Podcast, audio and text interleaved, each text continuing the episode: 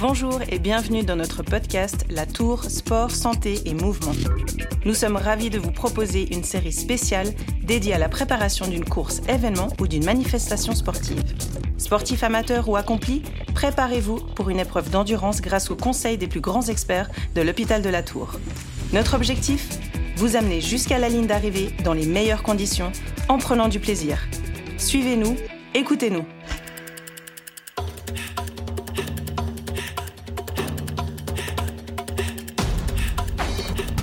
Je suis Sarah Chiarello et aujourd'hui, on va voir comment gérer sa course et tenir la distance sur un 5, 10 ou 42 km avec Guillaume Lachaucoutet, préparateur physique au service santé et performance. Guillaume Lachaucoutet, vous conseillez vos patients ici à l'hôpital de la Tour.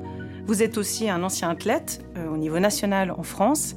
On entend souvent les coureurs après une victoire se confier sur leur stratégie de course, tout d'abord, quelles sont les différentes phases d'une course et comment les aborder? Alors effectivement, la plupart des courses hors stade, si je puis dire, sont toutes des épreuves de gestion.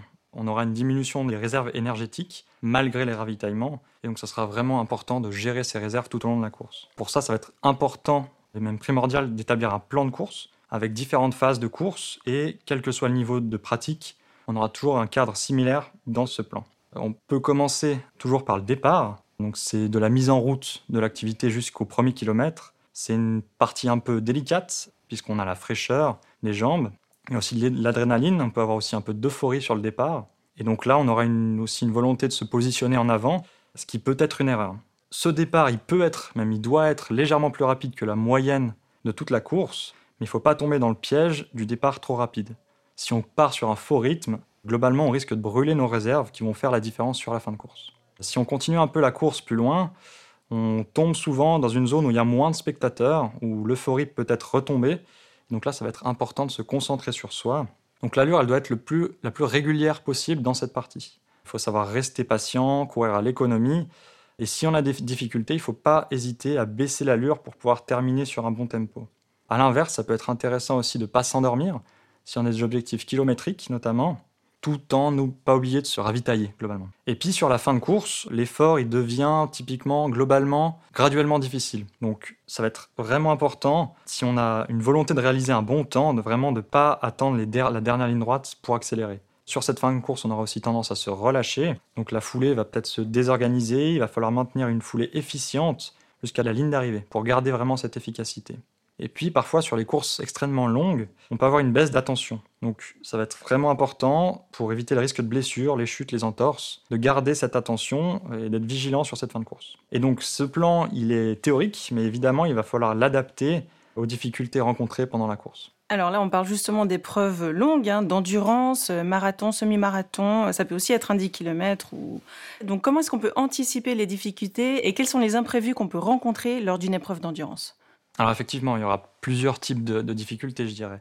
D'abord des difficultés liées à la course, la course dans son environnement avec tous les éléments qui lui sont associés, et puis des difficultés liées au, bonhomme, au coureur. L'idée, ça va être déjà d'anticiper la course pour minimiser tous ces imprévus. Il va falloir faire un travail d'analyse un petit peu au préalable, sans beaucoup se prendre la tête, mais pour établir une stratégie et réduire un petit peu ces incertitudes. Puis dans la course, euh, il va falloir établir une tactique de course. Donc cette tactique, ce sera toutes les adaptations qu'on va mettre en place pendant la course, en réaction un petit peu à ce qui se passe. Pour faire cette analyse, il va déjà falloir étudier un petit peu le parcours, l'environnement de la course. Donc ça peut être le, parcours en lui-même, les boucles, le relief, le type de revêtement, le sol, si c'est euh, dans la boue, si c'est euh, du goudron, ça va pas forcément être la même euh, adaptation qu'on va mettre en place. Et puis, on va falloir aussi analyser un petit peu tous les points de ravitaillement. Au départ, sur des courses de courte durée, les ravitaillements ne seront pas primordiaux, plus on va aller dans la distance, plus ça sera important. Il peut y avoir aussi des indications avec des balises kilométriques tous les kilomètres sur certaines courses, ça dépend de l'organisation. Parfois, le parcours peut changer, elles ne seront pas toujours justes, on peut aussi se référer à la montre. Certaines montres GPS indiquent chaque kilomètre, les allures et la distance parcourue. Donc l'idée, ça va être ici de construire des points de repère sur la course. On ne peut vraiment gérer la course que seulement si on sait où on en est. Aussi, en, en parallèle, il peut y avoir des mauvaises conditions météo, de la pluie, du vent, une température froide ou élevée, l'idée c'est de toujours s'habiller en conséquence évidemment, mais dans la course, peut-être face au vent, on va réduire un petit peu l'allure. Il y a quand même beaucoup de facteurs hein, qui entrent en compte sur ce genre d'épreuve sportive.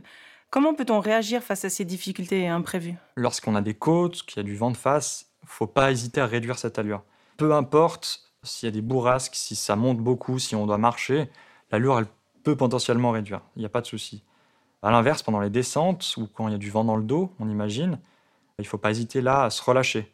On va essayer de récupérer au niveau cardio-respiratoire, musculaire, dans ces parties un peu plus faciles, je dirais. Quand le sol est gras, instable ou qu'il y a des obstacles, là, il va falloir adapter aussi sa foulée. Elle sera peut-être plus basse, moins longue, tout en gardant une certaine vigilance. S'il y a des obstacles, on ne va pas forcément avoir la, la, foulée la plus économe possible.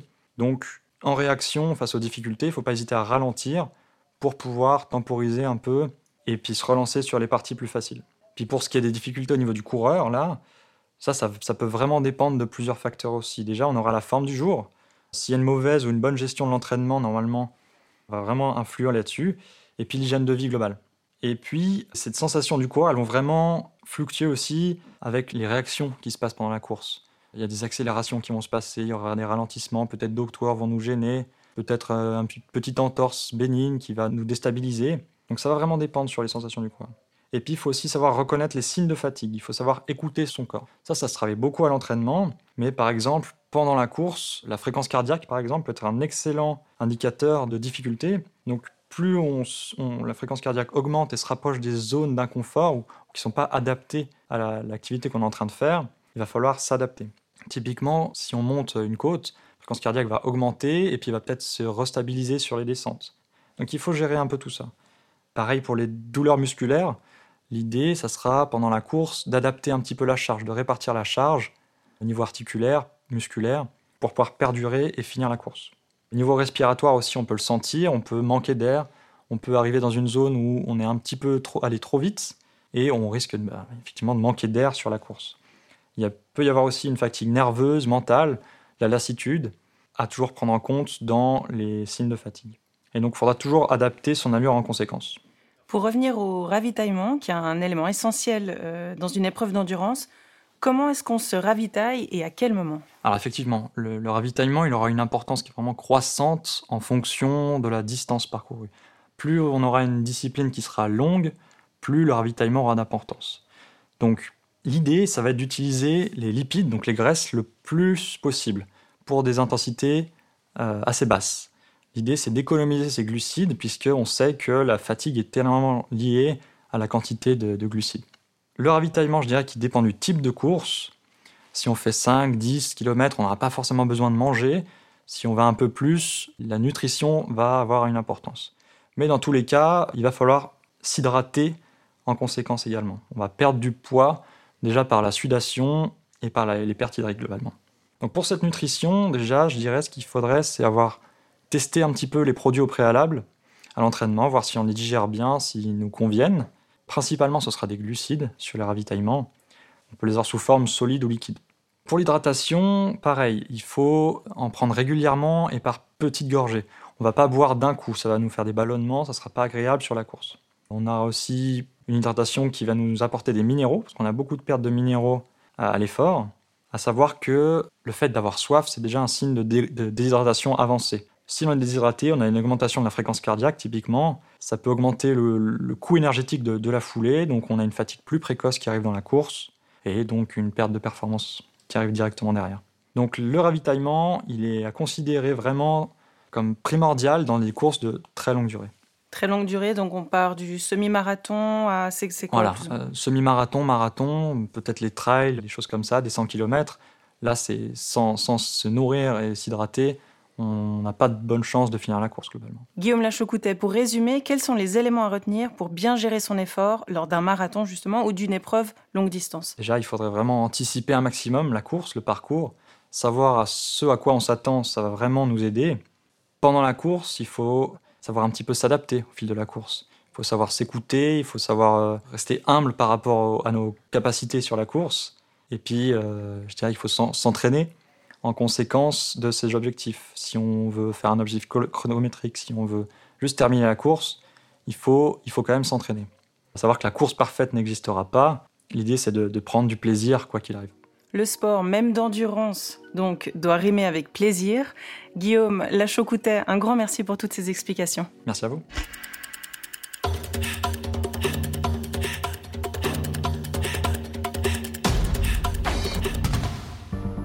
Si Si ce podcast vous a plu, abonnez-vous à la Tour Sport, Santé et Mouvement, disponible sur Spotify, Google et Apple Podcasts. Pour plus de conseils, n'hésitez pas à nous suivre sur les réseaux sociaux.